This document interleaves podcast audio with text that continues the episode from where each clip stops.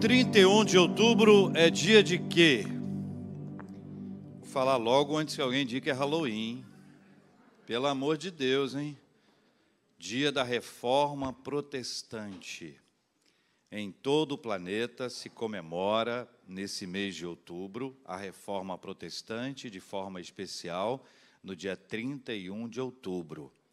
E neste sábado, dia 30 de outubro, nós vamos celebrar aqui na nossa igreja o culto da reforma, tendo a presença do presbitério do Redentor, que é o nosso presbitério novinho, recém-nascido, e nós vamos celebrar pela primeira vez na nossa história o culto da reforma protestante. Primeira vez no presbitério, que é recém-nascido. Neste sábado, quatro da tarde, não precisa fazer agendamento. Nós vamos reunir aqui as cinco igrejas do presbitério. A nossa igreja foi escolhida, e como igreja escolhida, nós somos os anfitriões, e como anfitrião, nós precisamos estar aqui. Que, em geral, não sei se você sabe disso, o anfitrião precisa ir. Já ouviu falar nisso? Tem gente que chama alguém para ir na sua casa. Tem gente que chama alguém para ir lá na casa e não vai. Já aconteceu com você isso não? A pessoa chama alguém para você chama alguém para ir na sua casa, não vai. A pessoa não pode fazer isso, né? Então, nós estamos sendo convidados, convocados, para acolhermos as pessoas, para reunirmos-nos aqui na nossa igreja, para celebrarmos com toda alegria o dia da reforma protestante, na véspera de, de, desse dia, neste próximo sábado, às quatro da tarde, aqui em nossa igreja, o presbitério inteiro vai estar aqui, vai ser muito bom receber as pessoas e precisamos estar aqui para acolhê-las com muita alegria, em nome de Jesus.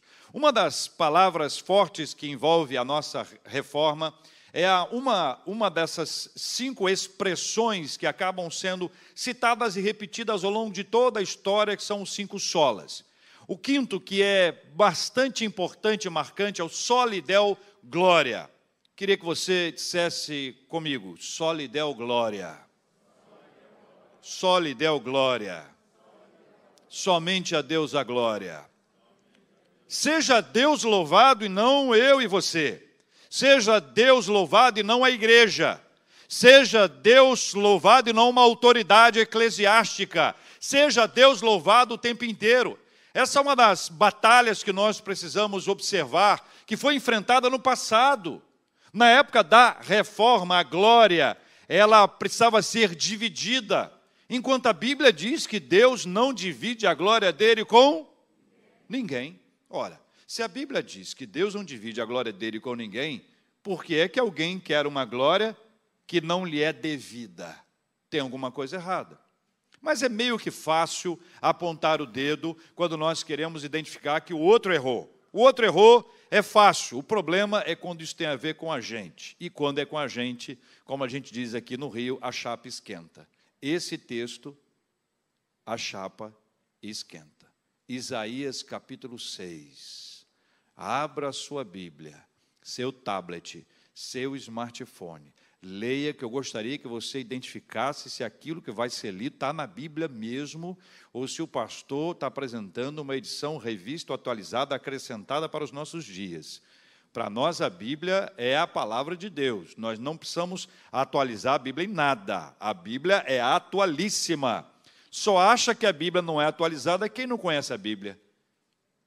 Agora, quem conhece a Bíblia sabe que tem horas que a gente fala, meu Deus do céu, e esse texto aqui, capítulo 6, profeta Isaías, achou aí?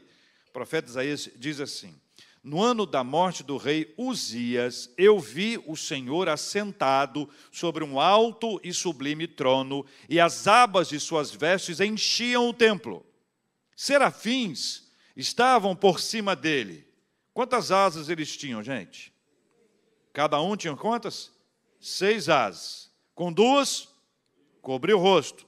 Com duas, cobriu os seus pés. E com duas, voava. E clamavam uns para os outros, dizendo: qual era a declaração deles? Santo, Santo, Santo é o Senhor dos exércitos, toda a terra está cheia da sua glória. Versículo 4. As bases do limiar se moveram à voz do que clamava, e a casa se encheu de fumaça. versículo 5, a fumaça no 4, versículo 5, a chapa esquentando. Então disse eu. É, o Ricardo leu bem. É por aí. Então disse eu: Ai de mim, estou perdido, porque sou homem de lábios impuros, habito no meio de um povo de impuros lábios, e os meus olhos viram o Rei, o Senhor dos exércitos. Versículo 6. Então um dos serafins voou para mim, trazendo na mão uma brasa viva que tirara do altar com uma tenaz. Com a brasa, tocou a minha boca e disse: Eis que ela tocou os teus lábios. A tua iniquidade foi tirada e perdoado o teu pecado. Depois disto, ouvi a voz do Senhor que dizia: A quem enviarei? E quem há de ir por nós? Você pode ler comigo? Disse eu: Eis-me aqui, envia-me a mim. Há uma conexão entre santidade de Deus e a sua glória. Há uma conexão entre a santidade de Deus e a sua glória. Santo, santo, santo é o Senhor dos exércitos, toda a terra está cheia da sua glória. Há uma conexão entre santidade de Deus e a glória de Deus. O pastor John Piper disse: Aliás, o pastor John Piper é um grande escritor, conferencista extraordinário, um pastor batista, reformado, conhecedor das escrituras. Ele tem uma frase que é muito simples e se aplica muito bem a esse ponto. Ele diz: Quando a santidade de Deus enche a terra, quando a santidade de Deus enche a terra para que as pessoas vejam, ela chama-se glória. Quando a santidade de Deus enche a terra para que as pessoas, para que a gente veja, ela chama-se glória a glória de Deus. Há uma conexão entre a santidade de Deus e a sua glória. Aqui dois conceitos muito importantes, eles se conectam aqui, que eu quero que você veja comigo. Aliás, quero que você leia comigo. A santidade de Deus revela a sua glória. Pode ler comigo? Santidade de Deus revela a sua glória. E a glória de Deus? A glória de Deus revela a não santidade humana. Vamos falar juntos? A glória de Deus revela a não santidade humana, mantendo a imagem na tela. Veja comigo mais uma vez. A santidade de Deus revela a sua glória. Agora, a glória de Deus revela a não santidade humana. Como estudo de caso, nós vamos observar a glória de Deus aqui nesse texto e a sua santidade na vida do profeta Isaías, que viveu cerca de oito séculos antes de Cristo. Como a glória de Deus se manifestou na vida dele, como a glória de Deus manifestou a sua não santidade. Que conexão nós podemos ver nesse texto sobre a santidade e a glória de Deus e o papel do homem, o ser humano, o homem e a mulher, nesse contexto da santidade e da glória divina. Como é que a gente lida com esse assunto? Então, eu gostaria de pedir que você observasse que o profeta apresenta algumas reações que são lidas no versículo de número 5. E no versículo de número 5 tem cinco reações que são redigidas de maneira simples, como nós vamos observar aqui agora. Veja que as reações que surgem nesse texto nos apresentam a seguinte declaração. A primeira delas é: ai de mim. A primeira reação diante da glória, da santidade de Deus é: ai de mim. Ai de mim. Essa expressão é duríssima e pode ser entendida como uma maldição dita contra si mesmo. É quando há uma percepção de quem eu sou, de como eu estou, qual é a minha relação com Deus. Lembra que a glória de Deus revela a minha não santidade. Diante da glória de Deus, nós somos vistos como nós somos e não como nós queremos que os outros nos vejam. Diante da glória de Deus não há maquiagem, não há máscara, não há uma impressão, não há um filtro. Diante da glória de Deus nós somos quem nós somos. E diante da glória de Deus é a manifestação da nossa não santidade. Se você virar a página para trás um, um pouquinho, veja aí um pouquinho para trás, no capítulo 5 ainda. Você vai ver isso no versículo 11, 18, 20, 21 e 22. Algumas afirmações, a partir do versículo 8 do, do capítulo 5. Ai dos que ajuntam casa a casa, 11. Ai dos que se levantam pela manhã e seguem a bebedice e continuam até alta, da no, até alta noite, até que o vinho os esquenta. Ai dos que puxam para si a iniquidade com cordas de injustiça e o pecado como um tirante de carro. Ai dos que ao mal chamam bem e ao bem chamam mal. Ai dos que são sábios a seus próprios olhos e prudentes em seu próprio conceito. Ai dos que são heróis para beber vinho e valentes para misturar bebida forte. Todas essas descrições do capítulo 5 apontam como uma espécie de maldito, maldito, triste, infeliz. É aquele que age assim, diante da glória e da santidade de Deus. O profeta Isaías olha para a sua própria vida e diz: Ai de mim. Anteriormente, Deus deu a ele uma palavra, e essa palavra foi dirigida a esses povos que tinham essa prática, esse tipo de comportamento, esse tipo de motivação. Agora o Senhor fala diretamente com ele a respeito dele mesmo. Ele olha para a sua própria vida e diz: Ai de mim.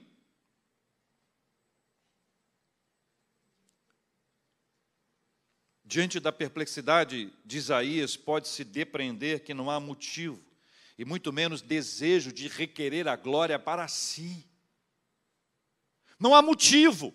O texto nos mostra que ele está perplexo diante da sua realidade, realidade que surge a partir da glória de Deus, da santidade de Deus. Ele percebe quem ele é, e ao se apresentar diante de Deus, vendo quem ele é, ele sabe muito bem que não há nenhuma glória a ser requerida para si. Ele sabe que não há nenhum tipo de atribuição, de elogio a ser requerido por ele nessa hora, pelo contrário, ele sabe que a glória divina, a santidade de Deus, revela a sua não santidade. Ai, ai de mim. A segunda expressão que ele apresenta é: estou perdido. Estou perdido. Estou perdido. Perdido é alguém absolutamente destituído de solução em si mesmo para lidar com a sua não santidade diante da santidade de Deus. Eu não tenho o que fazer. Eu não tenho o que fazer. Quem está perdido não sabe o caminho, ou descobriu que estava no caminho errado. Estou perdido, e agora? O que vai ser da minha vida? O que, que eu vou fazer? A glória de Deus, a santidade de Deus revela quem eu sou e eu digo, ai de mim. E também, na sequência, eu percebo que eu estou perdido, e esta é uma, é uma declaração muito pesada de ser feita, porque a nossa autossuficiência é, é uma briga constante com essa dependência de Deus. A gente passa a vida querendo dizer que a gente sabe o que fazer, ainda que a gente não saiba. A gente passa a vida acreditando que a gente pode, que a gente tem condições. A gente passa a vida inteira acreditando que a nossa religiosidade vai nos conduzir a um lugar seguro do ponto de vista espiritual. A gente passa a vida inteira acreditando que o nosso ativismo religioso, ou o fato de sermos membros ou engajados em algum tipo de igreja, ou pelo menos de nós nunca termos matado ninguém, roubado ninguém, tudo isso é uma qualificação para que eu seja conduzido, esteja achado. Não, na verdade, nada disso serve. Ai de mim, estou perdido. Não há em mim nenhuma razão para requerer glória. Não posso requerer para a minha vida nada, porque eu estou perdido. Se Deus não agir em meu favor, eu estou perdido. Não é a minha religiosidade, não é a minha caridade, não é a minha bondade, nada disso me fará receber da parte de Deus algum benefício espiritual, porque eu estou perdido. Eu sei que essa não é uma notícia boa. Eu gosto da notícia boa. Ainda darei. Mas essa é uma parte que se a gente não descer no fundo do poço, a gente não sobe de lá purificado. Veja o que diz Isaías na sequência, terceira frase do versículo 5. Leia comigo. Porque eu sou um homem de lábios impuros. A expressão lábios, você pode é, observar que ela é, ela é simbólica e depois o que vai acontecer tem um simbolismo de atingir o ser humano como um todo. Mas é, é essa, essa ideia da palavra humana, que tem pouco poder para gerar impacto, essa, essa constatação do pecado na nossa vida que deve ser enfrentado. Eu sou um homem de lábios impuros, é a convicção do pecado, é a convicção de que, de que eu estou errado. E esta convicção, ela só acontece por uma obra divina. Não acontece convicção de pecado se não for por uma obra divina. A nossa conversa, a nossa fala, o nosso empenho, uma fala de alguém, se não houver uma ação sobrenatural de Deus, nenhum de nós vai se considerar pecador. Sabe por quê? Porque é nessa hora que a gente faz uma análise comparativa. E a análise comparativa é perigosíssima. Não à toa, a quarta expressão, a quarta frase é: Eu habito no meio de impuros lábios. Então, ao mesmo tempo que ele diz, olha, eu sou um homem de lábios impuros, ele diz, eu habito no meio de um povo de impuros lábios. Ou seja, não dá para fazer uma análise comparativa, nós somos todos absolutamente iguais todos igualmente pecadores, não há ninguém melhor do que ninguém. Guarde isso com você. Do ponto de vista espiritual, não há ninguém melhor do que ninguém. Nós somos todos altamente dependentes do Senhor. Nós precisamos da graça de Deus sobre a nossa vida, porque nós estamos perdidos. Sou homem de lábios impuros e habito no meio de um povo de impuros lábios.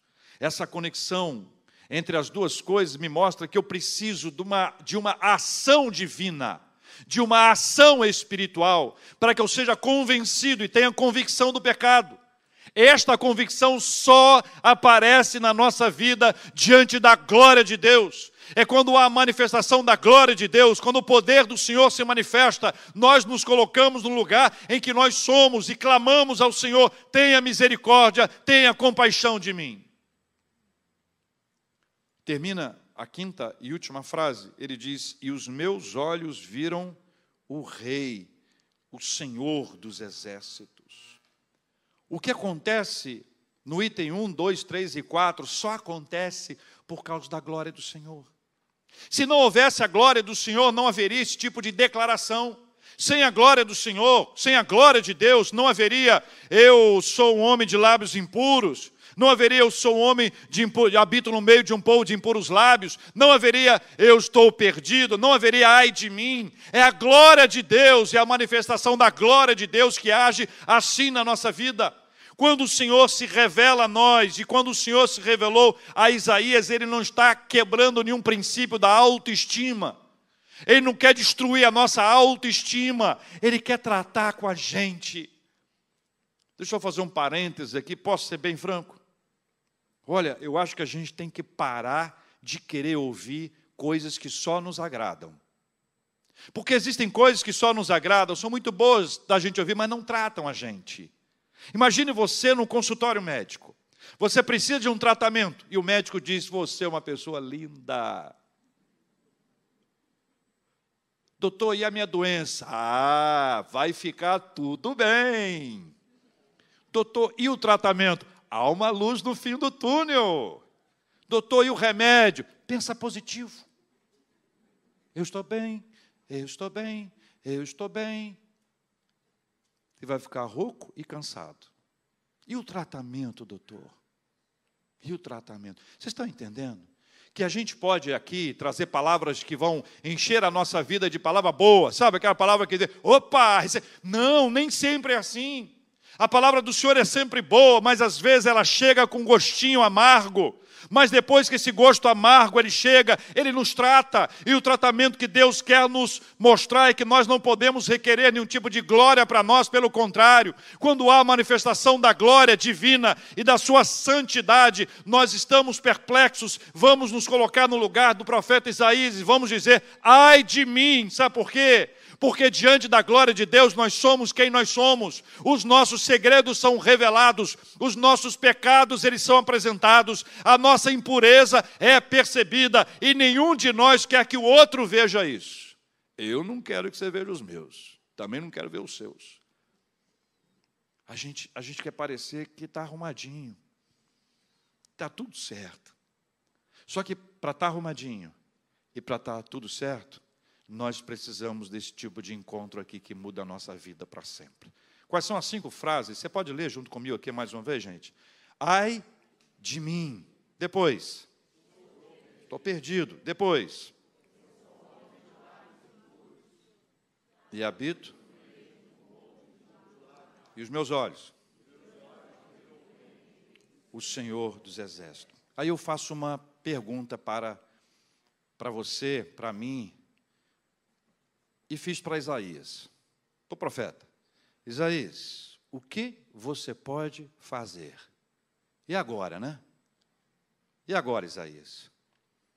Ele se percebe maldito, perdido, impróprio e sem um igual que possa ajudá-lo. Afinal, estão todos igualmente perdidos. Aí o que Deus faz? Deus cheio de glória e poder, realiza o que somente Ele pode fazer. E essa é a notícia boa, chegou a parte que eu quero. Notícia boa. Até aqui é aquela constatação de quem nós somos. Aí Deus não nos deixa assim. Deus não, nos, não faz como essa ilustração que eu fiz do médico que diz que você é uma pessoa linda, seu cabelo é maravilhoso, você é uma pessoa extraordinária. Não, ele dá o tratamento. E agora, Senhor, o que, é que eu faço? O que, é que eu faço? E eu me deparo com a realidade que eu não posso fazer nada, você também não, mas há quem possa fazer por nós. Leia comigo, por favor, o versículo 6 e 7, que diz assim: Então, lê, então um dos serafins, o que ele fez? Vou para quem? Para quem é o mim aí? Quem é mim nesse texto? quem é mim nesse texto? É ótimo. Isaías, né? E é mim, e mim fora do texto somos nós. Vamos lá. Trazendo na mão uma brasa viva que tirara do altar com uma tenaz. Versículo 7. Com a brasa tocou a minha boca e disse: Eis que ela tocou os teus lábios. A tua iniquidade foi tirada e perdoado o teu pecado. Veja que a gente pode observar isso aqui em duas etapas bastante simples. A primeira, o voo do serafim. Esse voo é muito importante porque Isaías não podia ir até o Senhor, ele não podia tirar ele mesmo a brasa viva do altar, porque não há santidade nele suficiente para isso. Como não há para nenhum de nós para requerer alguma coisa de Deus, acreditando que nós temos é, autonomia ou que nós temos autossuficiência, não, não há. Se não for uma iniciativa divina, nós estamos perdidos. Quem lembra do texto de João Evangelho de João, capítulo 3, versículo 16. Muito difícil, muito difícil. É tão difícil vocês ficarem intimidados, né? Não, é o que você sabe mesmo. Porque Deus amou o mundo.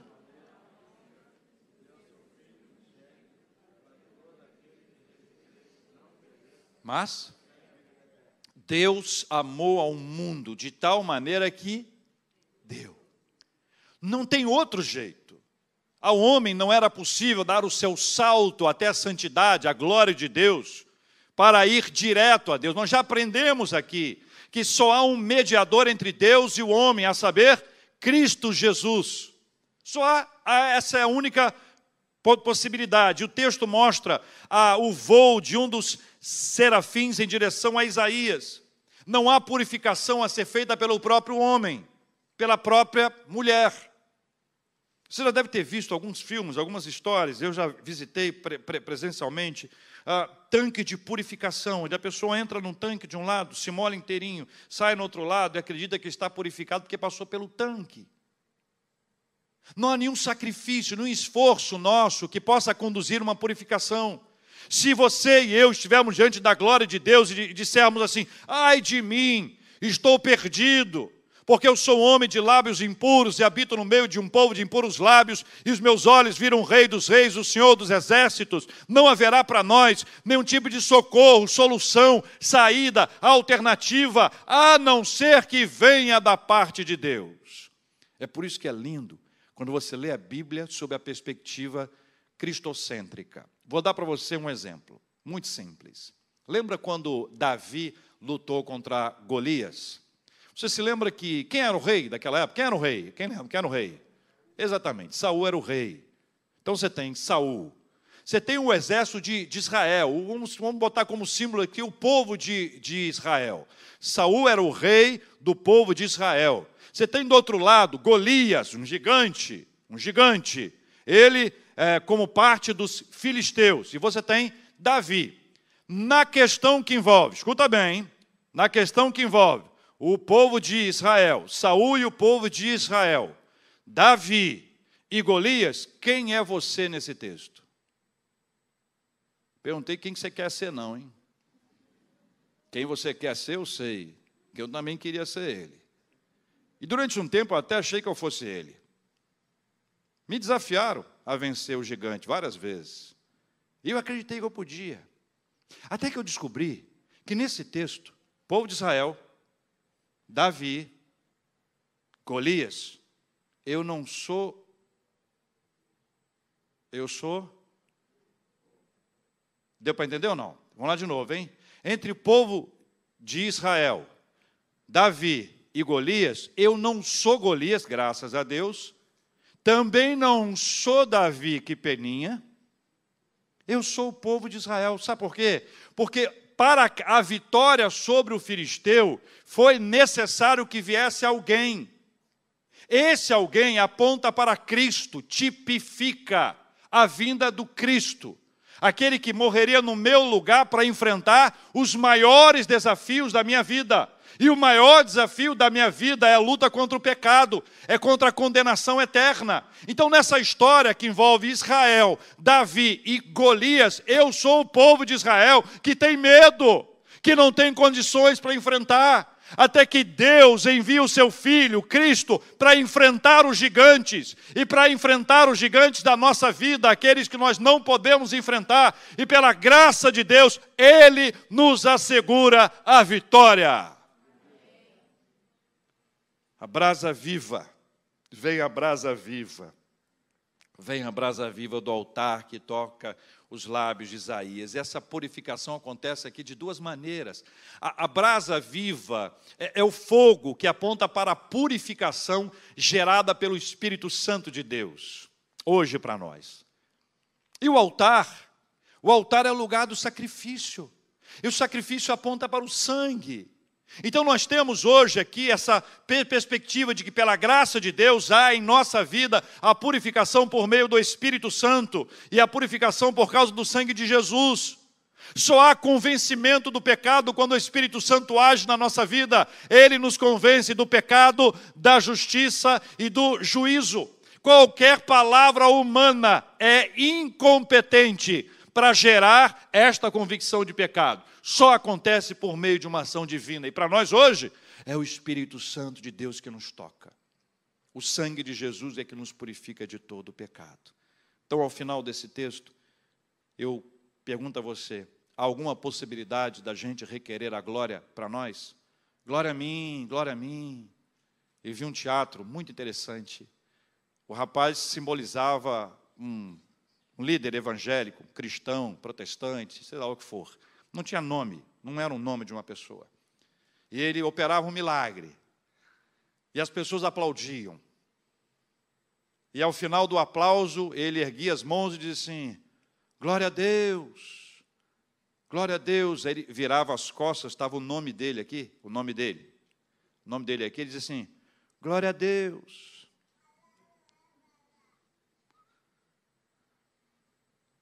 Quem está diante da glória de Deus não consegue requerer a glória para si e declara com todas as forças: sole del glória. O objetivo de Deus ao nos resgatar é que nós possamos dar glória a Ele. Esse é o fim principal do homem. Glorificar a Deus e gozá-lo para sempre. É a razão da nossa vida, o propósito da nossa existência. Mas não apenas da nossa. A vontade de Deus é que a humanidade possa dar glória a Ele, que todos os povos, em todas as tribos e línguas, as pessoas possam ser levantadas e deem glória ao Senhor. Glorifiquem a Deus, declarem com todas as letras: só lhe deu glória, glória somente a Deus. Quando nós passamos por uma prova e somos pelo Senhor aprovados, glória a Deus. Quando nós enfrentamos um problema na nossa vida, mas sabemos que Deus está ao nosso lado, glória a Deus. Quando nós estamos entristecidos, mas recebemos da parte de Deus alegria, glória a Deus. Quando nós vivemos um tempo de ansiedade, mas apesar de toda a ansiedade externa, o Senhor nos dá uma paz que excede a entendimento. Termina o texto no versículo de número 8. O versículo 8 fecha e diz assim: O Senhor dizendo: A quem enviarei? E quem há de ir por nós? A quem enviarei? Como será a nossa construção a nossa proclamação, para que outras pessoas possam receber a palavra do Senhor, para que outras pessoas sejam desafiadas a entender, a compreender, a assimilar o lugar delas nesse contexto todo, para que elas possam perceber que elas precisam dizer: ai de mim.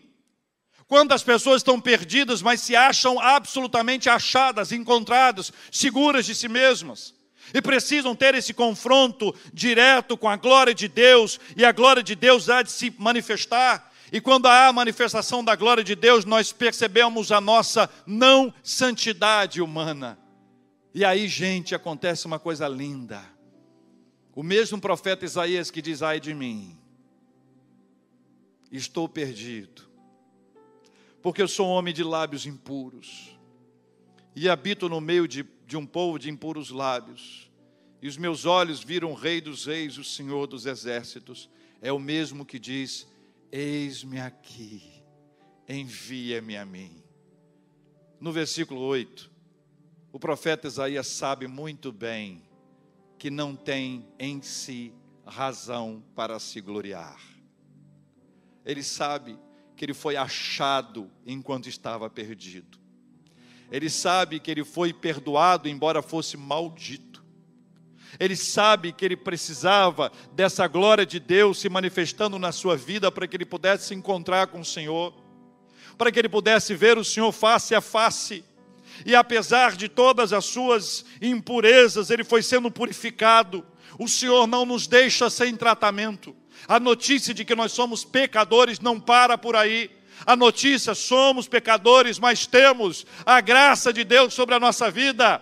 Somos alcançados pelo perdão do Senhor e a brasa viva que voa nas mãos de um dos serafins e que toca os lábios do profeta. É a, brasa viva que toca nos seus lábios, no seu coração, na sua vida, para transformar a sua vida em nome de Jesus. É a brasa que nos tira do lugar do perdido eu não sei para onde eu vou, eu não sei o que será da minha vida. Eu fui perdido, mas eu fui achado pelo Senhor. Eu fui encontrado pelo Senhor. E o Senhor que me encontrou, é o Senhor que nos encontra e diz: Olha, você não está perdido, você não está perdida, você foi encontrado, encontrada pelo Senhor Deus Todo-Poderoso. A gente podia ouvir essa palavra e dizer: Meu Deus, eu estou ruim mesmo. O Senhor não nos deixa assim. Ele sempre nos traz uma palavra boa para despertar a nossa vida, para dizer: olha, se dependesse de você, você estaria perdido, mas não dependeu mais de você. Eu peguei a brasa e vou colocar nos seus lábios, e essa brasa vai te purificar. Hoje a gente sabe que é o Espírito Santo de Deus que nos santifica, a gente sabe que é o sangue de Jesus que nos purifica de todo o pecado, portanto temos acesso ao perdão, mas não para aí. A quem enviarei? Porque no final dessa história toda, o profeta poderia dizer: somente a glória ao Senhor como nós afirmamos hoje, somente a glória ao Senhor, e o Senhor nos toma em Suas mãos e nos coloca de pé. Ele diz: Olha, mais do que apenas você receber a glória de Deus, perceber a glória de Deus, é importante que mais pessoas o façam. Não podemos nos calar. Aqueles que foram alcançados pela graça do Senhor não se calam são levantados pelo Senhor, despertados pelo Senhor, para compartilhar a graça, a misericórdia, o amor e a nossa fé em Deus. O resto, deixa eu te falar uma coisa. Não queira fazer fumaça na expectativa de manifestar a glória de Deus a glória de Deus se manifesta por Ele mesmo, de acordo com a vontade dEle e do jeito dEle. Não precisa criar clima, não precisa inventar história, deixa Deus agir. Deus está aqui. Nós vamos adorar ao Senhor. Eu quero desafiar você, desafiar você a se apresentar diante de Deus em oração enquanto nós estivermos cantando, se o Espírito Santo de Deus, de alguma forma preciosa, tocou em seu coração, quero desafiar você a vir aqui à frente, que eu quero orar com você e por você. É a hora de nós nos colocarmos diante do Senhor. Senhor, eu estava perdido, eu fui achado. Eu nunca mais quero me perder. Sabe por quê? Porque nos caminhos da vida nós somos muitas vezes pressionados para nos desviarmos do caminho mas o Senhor não vai nos deixar nesse lugar de perdidos em nome de Jesus. Amém, meus irmãos? Enquanto estivermos cantando, venha aqui à frente, venha também. Se você tem algum motivo especial para oração, súplica, orações e para agradecer, porque hoje também é dia de agradecer ao Senhor. Vamos louvar ao Senhor.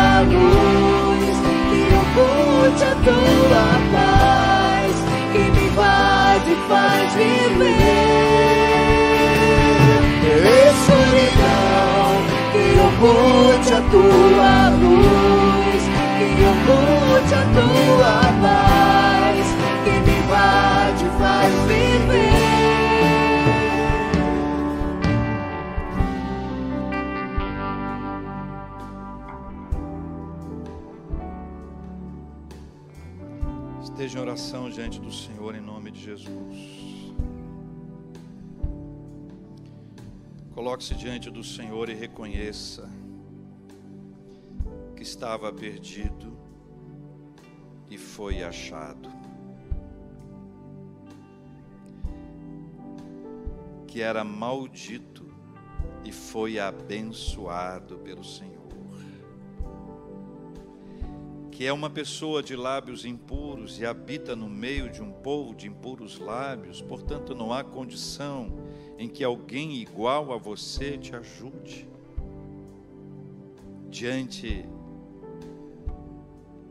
da glória de Deus, diante da santidade do Senhor, nós reconhecemos quem nós somos e o quanto de Deus nós precisamos, porque não há em nós nenhuma qualidade, nenhuma, nenhum atributo, nenhuma característica, nenhum fazer ou não fazer que possa nos assegurar a glória, a não ser que o Rei da Glória se manifeste na nossa vida. E quando o Rei da Glória se manifesta na nossa vida, nós sabemos quem nós somos, mas não ficamos ali no lugar dos perdidos. Assim como um dos serafins voou com a brasa viva e tocou os lábios de Isaías, o mesmo movimento de Deus para nós, de Deus para nós, acontece por meio de Jesus e por meio do Espírito Santo. Somos purificados, perdoados, alcançados. E agora sim, quando o Senhor diz: A quem enviarei e quem há de ir por nós? Não com base no que sabemos, mas com base nesse relacionamento, na Sua palavra, nós podemos dizer: Eis-me aqui, envia-me a mim. Pai, nós te agradecemos porque o Espírito Santo de Deus é quem nos toca, é o Espírito Santo que nos mostra quem nós somos, onde estamos, o que precisamos mudar. É o Espírito Santo que nos dá convicção de pecado, que mexe com os nossos valores, as nossas ideias, a nossa percepção de nós mesmos, e não é objetivo do Espírito Santo destruir a nossa autoestima, pelo contrário, é que nós fundamentemos todo o nosso bem-estar na presença do Senhor e não nos nossos feitos.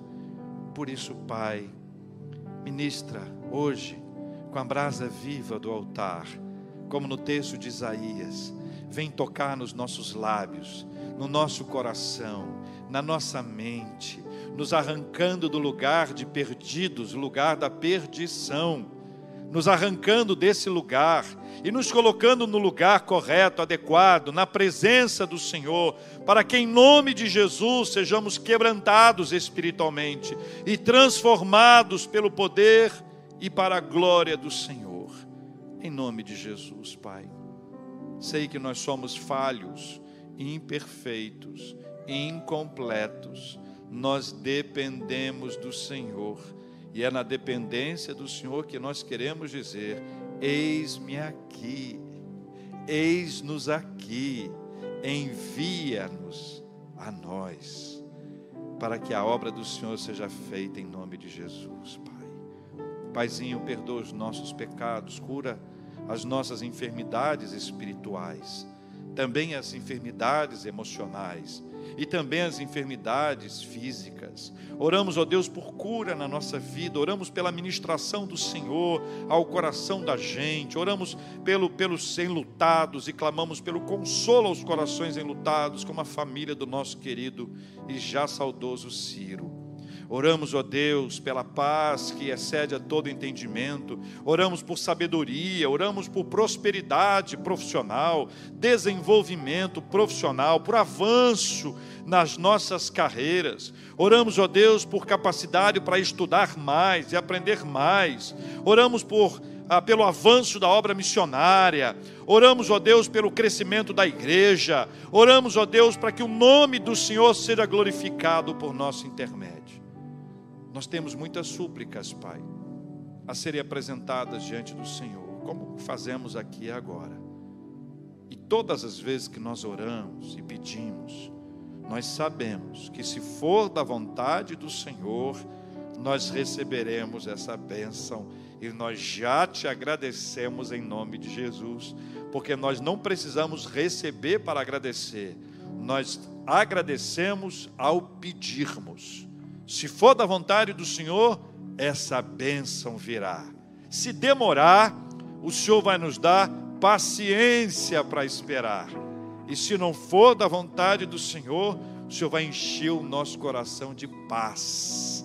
E é por isso que, com o coração agradecido, nós queremos glorificar o nome do Senhor, rendendo graças, graças ao Senhor, em nome de Jesus. Amém.